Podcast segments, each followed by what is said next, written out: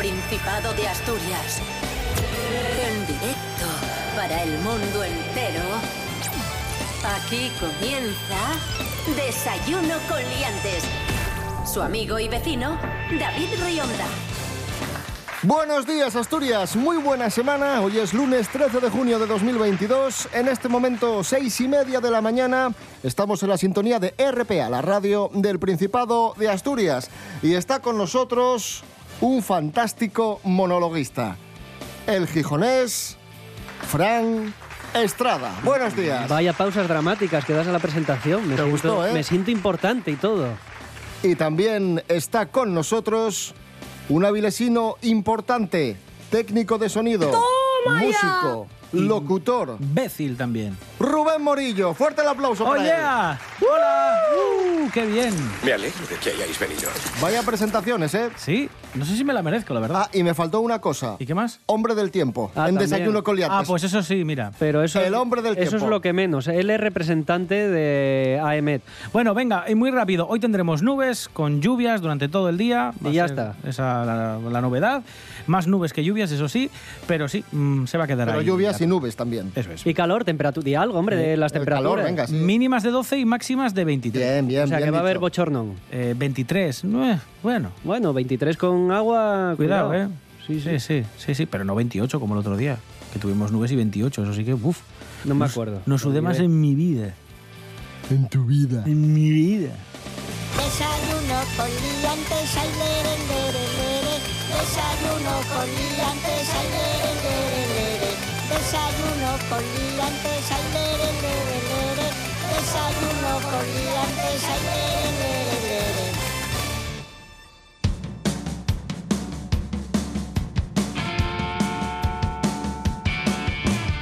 Noticia de la Nueva España que nos sorprendió bastante. Nos gustan las noticias de la Nueva España. Un psiquiatra asturiano diagnostica a un camarero fobia a echar un culín. ¡Como yo! El hombre sufrió una crisis de angustia cuando un cliente le pidió un culín y tuvo que tratarse al cogerle miedo permanente. Sorprendente. Vaya, yo, mira, yo cuando voy con amigos por ahí no, no quiero escanciar porque acabo yendo lleno de sidra y oliendo a sidra, pero ahora ya sé lo que voy a decir, que me da ansiedad. A mí echar un culín ansiedad me puede dar porque lo echo todo fuera. Ahora, lo que es beber no me da ansiedad. Es que hay fobias muy raras, ¿eh? Claro, es, es a lo que iba, porque ya no es tanto que exista como tal una fobia a escanciar, sino que puede ser muy particular la fobia de, de cada uno. Habrá gente que trabaje en otro ámbito diferente y probablemente, eh, sin quererlo, pues tenga fobia precisamente a esa actividad. Al final ya sabéis que la cabeza para bien y para mal a veces nos juega malas pasadas y acierta, ¿eh? haciendo también el mal. Ejemplo, ¿hay algo que nos guste más en este programa que el queso? Que somos queseros a tope. Hombre, me encanta. Pues hay gente que lo detesta, ¿es verdad? Y se llama turofobia. ¿Cómo? Turofobia, fobia al queso. Y, es- Madre. y esto existe. Turo, T-U-R-O. Sí, turofobia, fobia al queso. Caray. Y después hay una fobia muy curiosa que es la fobia al miedo, o sea, es la fobia al número 666, el número del, del Ah, diablo. Sí, sí, sí. Pero no me atrevo a decir el nombre. ¿Por? Pues sí, ¿qué? ¿Por qué, qué pasa? ¿Qué ¿Por puede, qué no te pas- qué puede pasar si lo dices? ¿Se te aparece Ramoncín y te acuchilla? Os lo digo, A ver, a ver si lo digo bien. ¿Sí? Hexacosio y execontaexafobia. Yo tengo fobia a oírte Madre mía. decir otra vez eso. Atención, guionistas. Y la última que os comento, A ver. el miedo a las palabras largas se denomina hipopotomonstro esquidepaliofobia. Esta sí que tienes que repetirla. porque es, que, es, que, es que esto es, es- esa es maravillosa. Hipopo- hipopótamo. Dale, dale, dale, dale otra vez, por favor. Voy, fobia a las palabras largas. ¿Sí? Se denomina hipopotomonstro esquipedaliofobia. Vamos, que tienes esa fobia y no puedes decir que la tienes. Porque te da Madre miedo mía. decirla. Efectivamente. Madre mía, madre mía, madre mía. El mundo a veces da señales de haberse vuelto loco.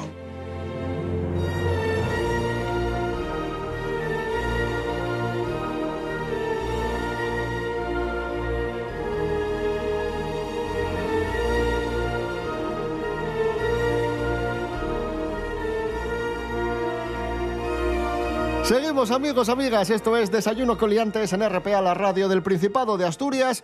Este fin de semana se estrenó en los cines de todo el mundo la última de Parque Jurásico, Jurassic World, que supone la vuelta... ¿Cómo? ¿Cómo? ¿Jurassic qué? ¡Grol! Jurassic World. ¡Grol! Jurassic World, el mundo jurásico. Está Maldita bien, sea. Sí, sí, Tengo que ir a verla. No sabía que se había estrenado ya, mira. Jurassic World, ¡Entiéndesme! Que supone además el regreso del reparto original, de los actores, de los personajes de la primera película ¿Ah, del sí? año 1993. Sí, sí. Ah, qué guay. ¿Cómo sí, les sí, gusta sí. últimamente tirar de personajes de las películas pasadas? Yo pensé eh? que eran los mismos de las últimas, ¿no? De Chris Sí, Pratt y sí, todo. también, Sí, sale, también, sale. también. Ah, que salen todos. Salen Vale, todos, vale, vale, ¿vale? vale, vale. Pero aparece el trío original de la saga, Sam Neill, Laura Dern y Jeff Goldblum. El Doctor Grant. Bueno, Sí, y, sí. él, y él, Jeff ya salía en eh, el anterior, ahí hablando. También. Sí, Hizo un cameo, ¿no? sí, sí, salía como hablando en una especie de juicio. Ah, puede ser. Sí, sí, sí, no, sí, me, sí. no me suena mucho, pero El vale. caos. Pero puede ser. Bueno, seguro que está muy entretenida. Vamos a poneros un poco el tráiler. Escuchad un poco el tráiler para que os hagáis una idea de lo que os espera en esta última entrega de Parque Jurásico. Grol. Jurassic World. No podemos retenerla aquí para siempre. Si la encuentran, no la veremos más. Nuestro deber es protegerla. Los humanos y los dinosaurios no pueden coexistir. Hemos generado un desastre ecológico.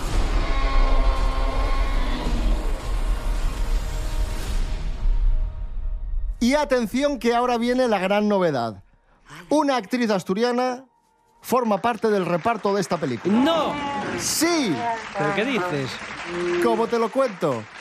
La asturiana Teresa Zendón, nacida en Salinas en 1978, participa en esta película. Eso es ciertísimo. ¿Qué? ¿Cómo te quedas? Una asturiana en Jurassic World. Es que estoy alucinando. Madre mía, ¿y en qué, en qué departamento de la película está? No, no, actriz, Actriz, actriz. actriz. Sale en la Sí, sí. película. ¿Actriz? Sí, pero Ah, ahí está. Bueno, habrá que estar atentos. Voy, voy a ir a verla solo para ver cuál, quién habla con acento de Mieres ahí. Teresa Zendón, nacida en Salinas 1978, ha hecho documentales, cortometrajes, películas independientes, etcétera, etcétera, videoclips, y ahí está apareciendo en Jurassic World. Maravilloso. Si buscáis en, en Google Teresa Zendón, actriz, aparece una fotografía de, de Teresa en, en la premier de Jurassic World, aquí en el, en el mírala. Mírala qué maja ella. Teresa Zendón, un aplauso Qué para guapa. ella, representación asturiana ¡Bravo, Tere! en Jurassic World. Ahí está Tere. A tope, Tere. Cosas que no interesan. Parque Jurásico, esa magnífica película y saga, bueno, que encandiló a la juventud de la época, eh, estrena su última, hasta la fecha, entrega. Eh, se supone que es como el final, pero todos sabemos que esto se puede alargar como Star Wars, vamos, pero bueno, el caso, que gracias a la dinomanía generada por esa película en el año 93, eh, no solo tenemos todas esas entregas, sino que además pues a la gente le dio el interés por los dinosaurios. Y la banda sonora mola mucho, tanto para escucharla, simplemente como para ponértela de fondo en las stories cuando vas al Muja, allá a ver reproducciones de cómo eran los dinosaurios. Y nada, y pasáislo bien en el cine. Y de ir al cine. Cosas que no interesan. Y continuamos hablando de dinosaurios. Vaya bloque que llevamos de dinosaurios en Desayuno Coliantes en este 13 de junio de 2022.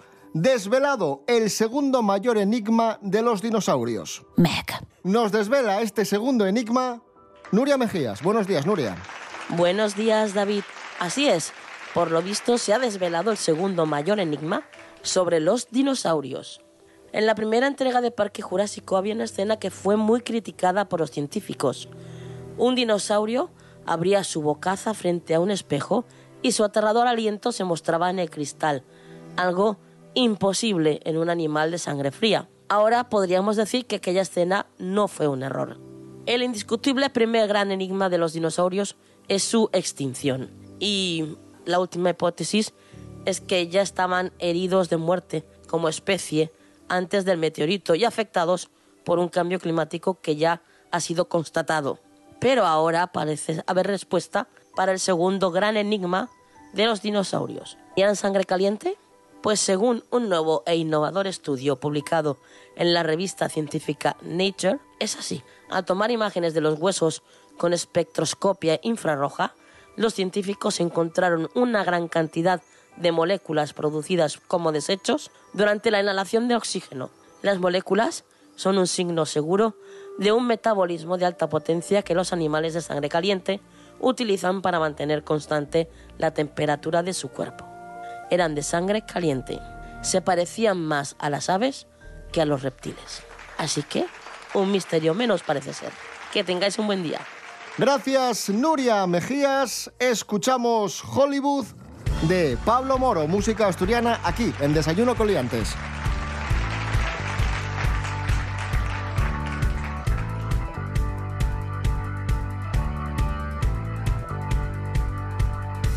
Pensaste que era real y te mordió un espejismo.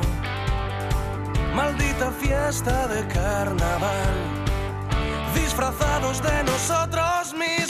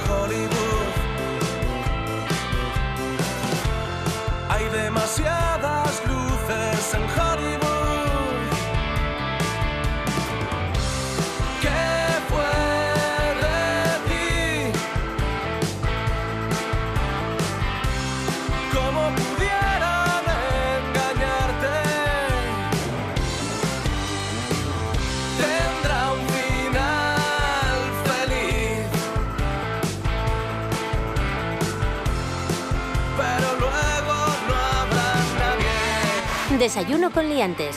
Síguenos en Instagram, arroba desayuno con liantes. Seguimos, amigos, amigas. Rubén Morillo, por favor, pon música de romanos. Nos vamos a, a la antigua Roma. Un 13 de junio, un día como hoy del año 1839, nacía Carlos III el Gordo, emperador romano. Y es que los romanos también eran unos cachondos. También hacían chistes, sí. De hecho, se recogen todos los chistes de los romanos en un libro que se llama El Filogelos o Filógelos o como se llame. Cierto, muy cierto. Que nos vas a traer el humor de los... de El los- humor de los romanos, lo que se el contaban- humor de la antigua Roma. Los que se, lo que se contaban los romanos en la tasca, ese que sí ya se bebía un par de vinos con miel de más, hidromiel de estos, pues lo que contaba. Vamos, con el primero, ¿eh? Un hombre acude al vendedor de esclavos. Es que me, me encanta, me encanta, me encanta. La natura- la me- naturalidad, ¿no? Me encanta, me encanta. sí, Como me- quien va a la sí, cafetería. sí, Bueno, porque sí. es el contexto de la época. Ya, ya. Uno que va con los esclavos. Sí, sí, sí, en plan, era uno que iba a la droguería, no, este es un hombre que va al acude al vendedor de esclavos y se queja de que uno de los que acaba de comprar, uno de los esclavos que acaba de comprar, se le ha muerto. Salió mal. Sí, sí, dice, Sí, "Oye, la que- garantía". Que, se- que se me ha muerto el esclavo. Pero es chiste eso. No, no, espera, Ah, hombre, vale, vale. sigo ahí, te, te lo estoy contando, te lo estoy contando. A lo que el vendedor de esclavos le responde, joder, pues a mí nunca me hizo nada parecido cuando estaba conmigo. Bueno, bien, lógico. Bueno, bueno, claro, claro. Tienes razón. A mí no se me murió. Cosa tuya, chico. Ahora os cuento uno de los eh, ¡Ah, abderitas. qué bueno, Centurión! los abderitas que son como los del EPE allí en la época. ¿Ah, sí? Sí, sí, Abderi- a- eh, Abderia, Abderia era una ciudad de Macedonia, en la parte de Grecia de Macedonia, y entonces para los romanos, para los romanos era como el Epe de la época. Dicen que eh, los tratan de tontos, pero creo que era por cierta envidia, porque era una zona muy Mm. rica, con mucho, mucha gente intelectual y demás. Un abderita se encuentra con un eunuco y le pregunta cuántos hijos tiene. A lo que el eunuco le explica que necesita testículos para tener hijos. Y el, el abderita le responde, bueno, siempre puedes comprarte un par en la carnicería. A hacer humor, lo primero es tener gracia. Tienes razón, está bien. Mira, Rubén Morillo le gustan, ¿eh? Rubén Morillo fue romano en otra vida. Vino de la antigua Roma. Son muy malos, ¿eh? El, pe- el peluquero. somos horripilantes. Tiene uno, tiene tiene uno, uno de peluqueros. El peluquero le preguntó, ¿cómo, dice, ¿cómo quiere que le corte el pelo? Y el cliente contesta, en silencio. Chistes, chistes de romanos. Un aplauso para Fran Estrada, el humor de la antigua Roma.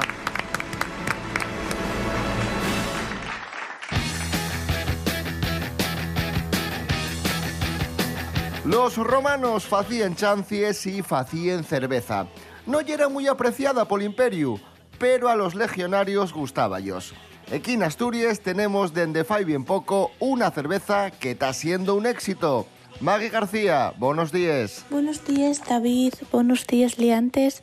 Ahora mismo tiene muchísima fama no Vigo, Xixón, Les Cuenques y pues están buscando un terreno que sea fallez, unas tierras que sean para asentarse definitivamente en Asturias. Para que veas la fama que tiene esta cerveza, la Cruz de Asturias. Están produciendo nada más y nada menos que en la CAPI, que en Madrid. Pues lo que quieren eso y expandirse más más y necesiten, pues eso, van a poner ahí eh, un techo industrial bastante, bastante avanzado, ¿eh? pero eso ya, los detalles, eso ya hay que preguntarlo al CEO. Una muestra, ¿no? Una prueba de que en Asturias tenemos productos de, calidad, como ya este caso de la cerveza de la Cruz de Asturias. Así que con esta noticia vos.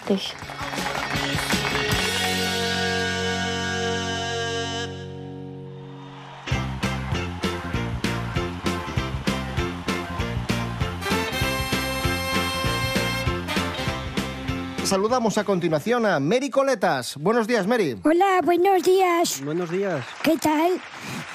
Seguimos en las redes sociales donde una influencer se enfadó, mostró públicamente su enfado y le salió el tiro por la culata. ¿Qué Yo- pasó? Es una influencer que se llama Laura Pons y se fue a París y entonces allí se puso a fumar un cigarruqui y le multaron con 100 euros por haber fumado en la habitación a pesar de que el hotel dejaba claro y le había dicho ya que no se podía fumar en la habitación. Bueno, pues este influencer dice, aunque no se pueda, yo voy a fumar. Fumó y evidentemente pues le pillaron porque huele muy mal el tabaco y le han puesto una multa de 100 euros. Pero si ya sabía que no se podía fumar. Pero será tonta o no lo habrá querido entender o piensa que está todo el mundo alrededor para ella La, y... la gente le regañó por redes sociales. ¿Qué pasa? Claro, le publica esta chica en redes sociales 100 euros por fumarme un cigarro en la habitación con la ventana abierta. Merci, es decir, gracias, Hotel Bayou, no vuelvo. Es lo que publicó con una fotografía de la multa que le habían puesto en este hotel de cuatro estrellas. Claro, como es influenceres, dijo, pues ahora, para hacer la puñeta, voy a escribir esto que les va a fastidiar porque tengo muchos seguidores. ¿Qué ¿no? pasa? Que Pero le muchos- salió mal la jugada. Muchos seguidores le dijeron, cállate, fata, el hotel tiene razón. Eh, Que la multa no te la pusieron por fumar, te la pusieron por fata. Claro, es que le dijeron eso, que pues que tenía que utilizar eh, pues las zonas habilitadas para fumar y no hacer lo que le diera en gana.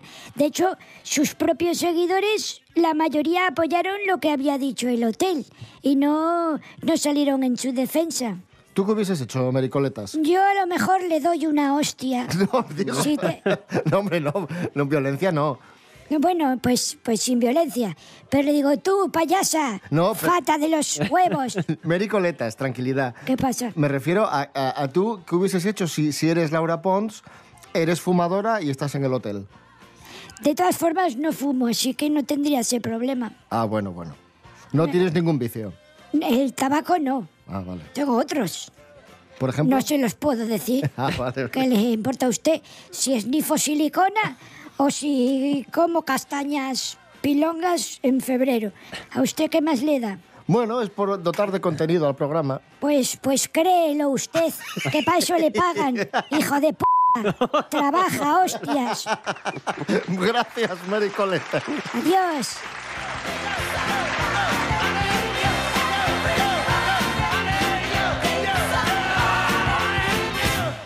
Escuchamos a Joaquín Sabina, Hotel, Dulce Hotel, como el de Laura Pons.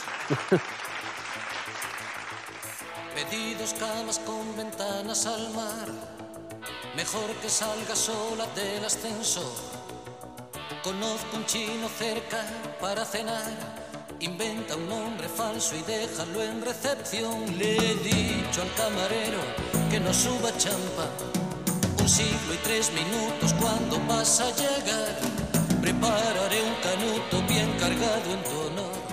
La llave está en la puerta, cuarto 72.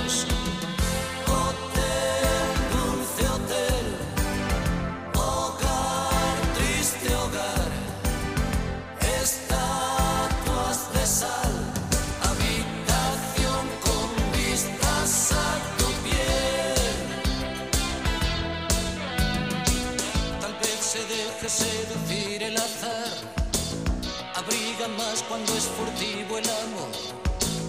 Con seis ducados arrugados y un par de botas casi rotas se camina mejor. Te besaré la nuca mientras miras alta. Las olas entre las farolas del malecón. Ponte el liguero que por reyes te regalé. Ven a la cama, nos persigue el amanecer.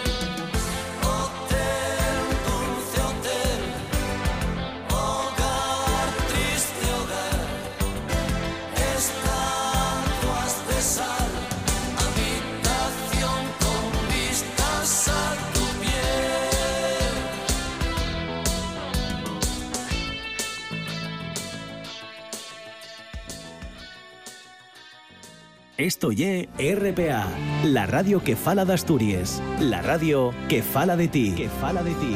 RPA, la radio del Principado de Asturias, la nuesa.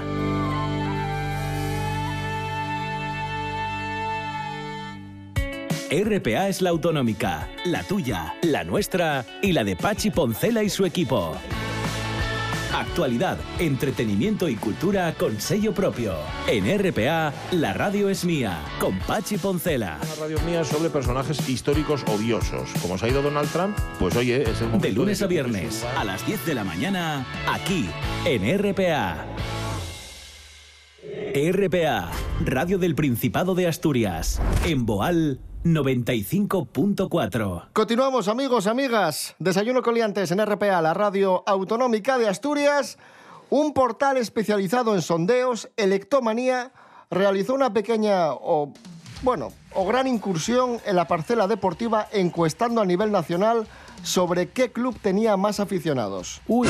Y atención porque el club con más aficionados de España es el Real Madrid, con un 28%. Esperable, ¿no? Vaya sorpresa. Esperable, sí. Fútbol Club Barcelona 12%. Atleti de Bilbao y Betis. Atlético de Madrid 10%, Ah, bueno. Betis casi 5%, Valencia, Deportivo, Sevilla, Celta, Zaragoza y en el puesto número 10, en el top 10, se cuela... ¡El Sporting! Efectivamente. Hombre, ya lo sabía yo, que somos muy del Sporting, Gijón, hombre. El Sporting Mucha de gente por fuera también. Y los oviedistas nos dirán, pero si el Oviedo también tiene muchos aficionados. Pues el No, Oviedo tan- no tantos, no está en el puesto número 13. El Oviedo por delante de clubes tan importantes como el Málaga, el Rayo, el Español, el Atleti de Bilbao, etc. ¡Sí! ¡Sí! Pues 2% de los votos de esta encuesta y el Sporting de Gijón se sitúa en el top 10, siendo junto al Zaragoza el único club de segunda en ese ranking, en esa parte del listado. Después estaría ya el Real Oviedo en el número 13. En fin, dejamos los resultados de esta encuesta que os hemos comentado así como curiosidad y vamos con un tema mucho más delicado y mucho más serio, un tema del que tenemos novedades día tras día. Hablamos de el supuesto envenenamiento de la tía Isabel, de la señora de, Grao, por parte del actor Luis Lorenzo, Rubén Morillo, ¿qué sabemos? A ver, eh, la investigación sigue su curso, cada día parece que vamos eh, conociendo algún detalle más. Lo último que se ha publicado, y me imagino que muchos eh, lo habréis podido escuchar en, en los informativos, es eh, una grabación que hace el propio Luis Lorenzo del encontronazo que tiene con los familiares de, de esta señora, de la tía, de la mujer de Luis Lorenzo, en el propio funeral, que me parece el sitio menos indicado, sobre todo para tener discusiones y sobre todo cuando está tan reciente la muerte de esta señora. Hombre, también te digo una cosa, pero es que... Y fue él a grabar eso. Y lo graba él. lo graba Pero es que además es curioso, porque la pareja de Luis Lorenzo, que está siendo investigada por asesinar presuntamente a su tía, se pone a leer unas palabras en el funeral, Claro. que quizá no sea el mejor lugar ni el mejor momento. Es que aquí hay muchas cosas que se pueden analizar. Primero eso, que es como una falta de respeto, sobre todo si la familia ya estaba molesta porque no habían podido tener acceso a su familiar ni siquiera a través del teléfono. Eh, habían insistido en localizar a, a su pariente, a esta, a esta señora más de una ocasión, y parece que Luis Lorenzo y su mujer eran reticentes a que tuviera contacto con sus familiares, que sí afirman que la señora quería venir de vez en cuando a Asturias y que no la dejaban. Era como si la tuvieran retenida. Claro, eh, si, la, si la sobrina de esta mujer eh, se pone a hacer unas palabras para hablar de las bondades y lo buena que era y cuánto la quería y la cuidaba, eh, teniendo grabaciones incluso los vecinos de cómo trataban a esta señora en casa, pues hombre, no concuerda mucho y parece que es una forma de lavar su imagen frente a la familia de, de Sí, esta señora. me- me parecería hasta recochineo. Eh, es que ese es el tema. Es más, eh, si no, si esta grabación no la hace Luis Lorenzo, la hace alguien muy cerca de Luis Lorenzo, por eso se cree que la hace él y es el que la filtra. ¿Y para qué grabarías una discusión con tus familiares? Bueno, aquí se cree que eh, lo único por lo que lo hace es para que él tenga una especie de arma frente a estos familiares a los que posteriormente, después de- del funeral, denuncia, porque él dice que le agreden, que le insultan, y entonces él interpone una denuncia contra los familiares de esta, de esta pobre señora, que por cierto en el juicio pierde, o sea, ganan los, los familiares. Ay, Dios mío. ¿Qué pasa, Rubén Morillo? Que es que veo también muchas transcripciones que están haciendo estos días de la llamada del 112, que solo escuchamos un fragmento en las últimas fechas. Y bueno, eh, también se contradice mucho Luis Lorenzo cuando da información a la telefonista, a pesar de llamar varias horas después de que el cuerpo de esta señora pues ya, ya no respondiese. eh, hay muchas preguntas que le hace la, la operadora, sobre todo la médica de emergencias con la que le pasan después de hablar con el 112. Y bueno, eh, incurre en una serie de incorrecciones médicas diciendo que si la señora eh, estaba paliativos cuando no estaba, eh, que si tenía un auxiliar que la, que la cuidaba todo el día cuando no era así, era una persona que asistía en casa pero no era un auxiliar de enfermería como tal, tampoco estaba a las 24 horas, como él afirma, que tenía demencia, que tenía cuerpos de Lewy, en fase terminal. Bueno, esto es todo muy discutible porque hay unos informes, sobre todo los médicos en Asturias, que decían que no era así, que la salud hasta unas semanas antes de morir era bastante, bastante buena, y otros... eh, la, salud, informes- la salud empeora justamente cuando se va cuando a Madrid. empieza a ir a Madrid. Ese es, el, ese es el tema. Y por eso ahí hay una insistencia de la Fiscalía en saber si la intoxicación fue progresiva, si es desde que llegaba a esa casa en Madrid de Luis Lorenzo y su mujer, cuando empezaba a empeorar, o si fue solo al final con un posible envenenamiento o supuesto envenenamiento eh, antes de las 24 o 48 horas de- del fallecimiento. Veremos lo, que, veremos lo que sucede. En fin, nos vamos amigos, amigas, que se nos ha echado el tiempo encima. Son las 7 de la mañana casi, falta un minuto. Nos escuchamos mañana a las 6 y media de la mañana. Nos vamos escuchando a Alexandra Ingray y el tema Alice. Mañana más y mejor. Rubén Morillo. David Rionda. Hasta mañana. Hasta mañana. Fran Estrada. Eh, nada, si tenéis el teléfono del- de este hombre, de Luis, mm,